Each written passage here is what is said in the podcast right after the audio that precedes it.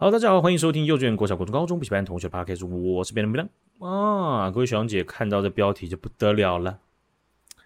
便当冷不过二十集，直接又把抖音给选进新闻标题了，对不对？这个呃，这个这个跟这个碗筷一样啊，这个免洗呃不是免洗碗筷啊，这个环保碗筷啊，每次就洗一洗又可以继续用，太好了，是不是？多好啊！不是吗？抖音。它已经不是影响着一个世代或两个世代，它也不是专注在一两个议题嘛。那它这个处理起来又是一个下水饺的状态嘛，我得必须跟大家实时的 update，这样子大家啊才会不至于没有新闻听。啊，好，最近为什么要把抖音这个相关的新闻选进来呢？啊，到底发生什么事情？我们来看一下。啊，美国的参议员 Josh Hawley 啊，这个 Josh，Josh 他是律师出身的啊，那他是共和党的这个政治人物啊，他是当了参议员了。他二零一九年的时候呢，他就开始担任密苏里州的这个联邦的参议员了哈。那他在这次呢，他就重新呢哦写了一封信，有关于要去直接禁止抖音的这样子的一封信给美国外国投资委员会。那这个外国投资委员会的这个主席呢，呃，是这个也是美国的财政部长啊，他是叫叶伦啊。这个有些学长姐可能有印象，我们有提过一两次吧，哈。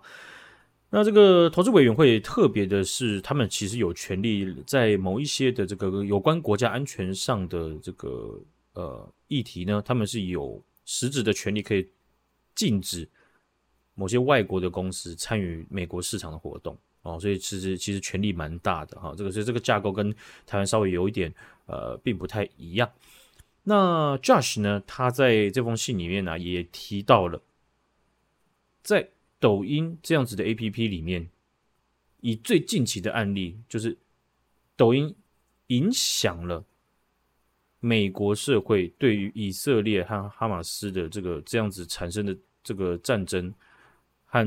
和杀戮。美国社会的观点是有被相当的影响的，哦，所以它的主轴是这样哦，就是建请嗯啊，这个外国投资委员会能够停止 TikTok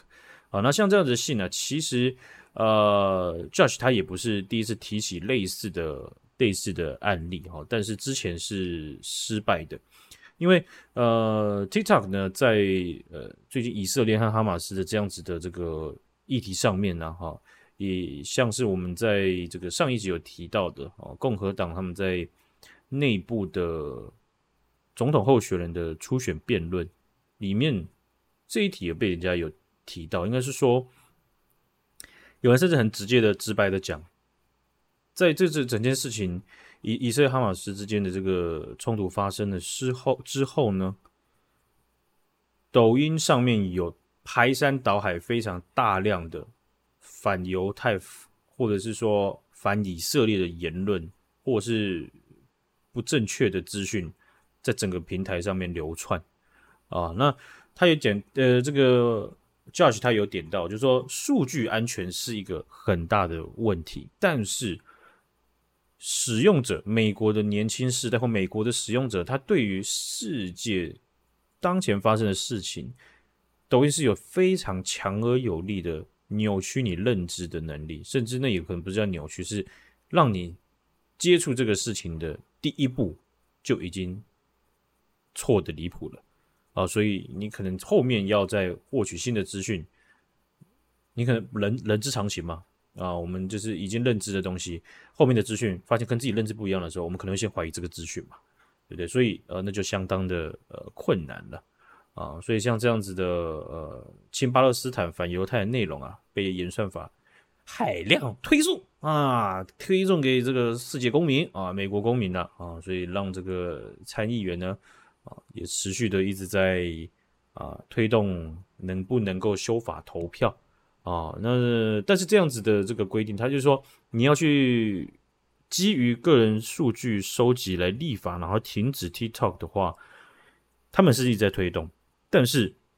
根据参议院的这个规定呢，这样子的投票表决其实要全部的参议员一致参议员一致同意，才有办法去通过的。如果在这个层级上的话，用这样的方式的话，所以在今年三月的时候，其实 Josh 他有一个蛮相蛮类似的一个提案呢、也被也也也是失败了，然后不是被否决，是是没有通过这样子。那抖音的公司啊，他们当然是不承认嘛，而且他们是有讲这样的指控是呃有偏见的。在过去我们呃有。提到不同层级，或者是呃有听证会哦，针对这个 TikTok 或者是字节跳动这样母公司，他们收集收集美国公民数据的啊这样子的这个环节，但是其实这些环节都都都会去涉及到美国的这个法律架构。啊，好比说呃联邦法官他会以一个角度去切入，就是说这样子禁止 TikTok 会不会以以他不是不认同，他不是没有看到这样子问题，可是有一种见解就是说，他你这样禁止的话，也会限制到人的人公民的言论自由，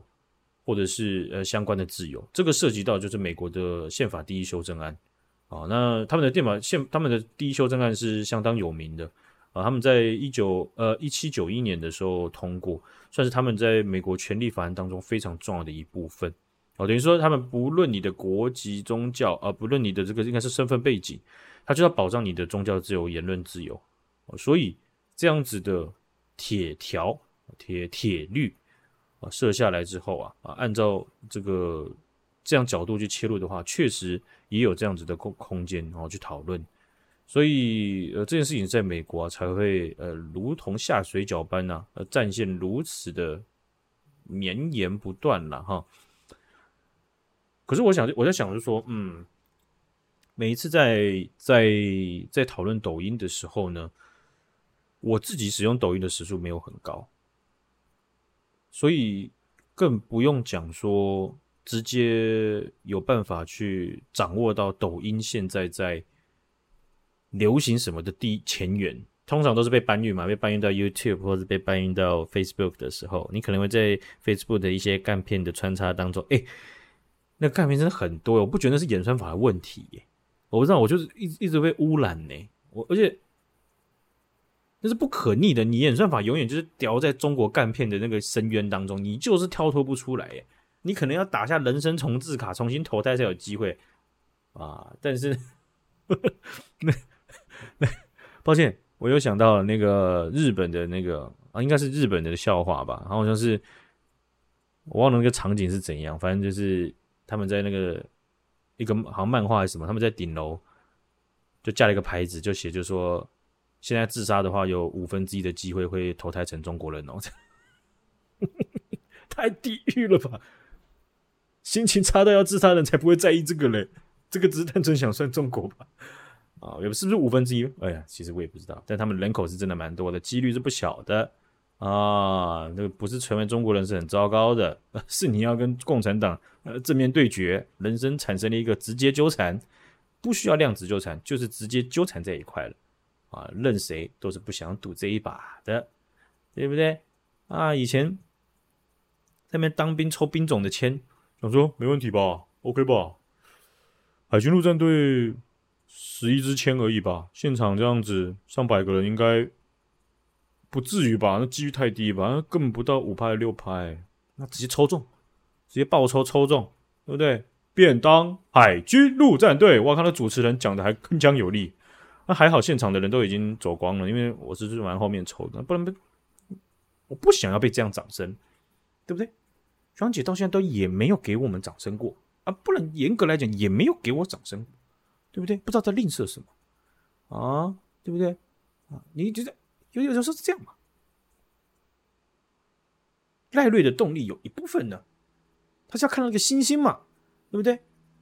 我们看到五颗星的时候会害怕，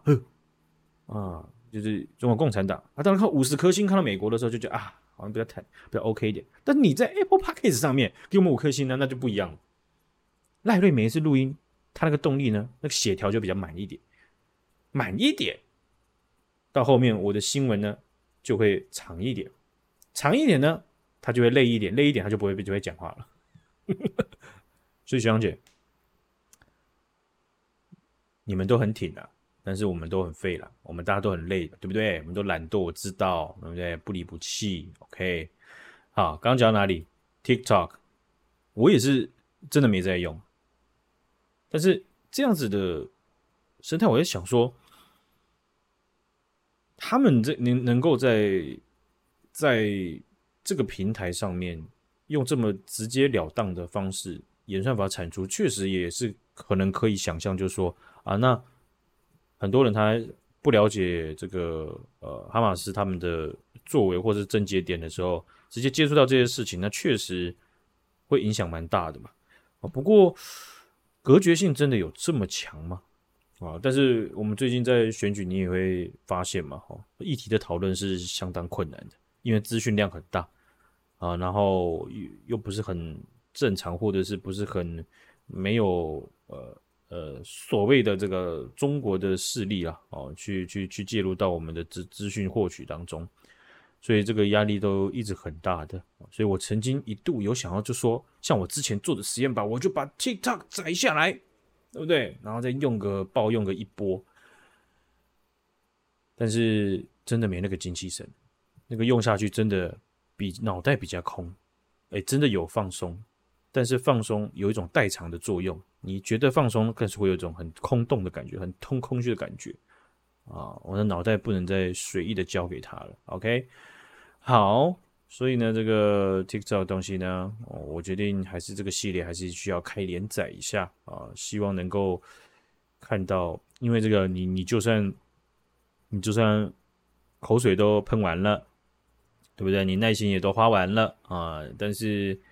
可能有些人他只要打开 TikTok 啊，中国的恩惠就会直接送到他的眼前、他的嘴巴当中，那呃。我想，我这点我跟赖瑞想的一样，为了这些事情，对不对？如果失去朋友，或是为了这些狗屁倒灶的事情，如果闹得这有人有有人生活不愉快啊，那也是蛮可惜的嘛，对不对？啊，那所以呢，就是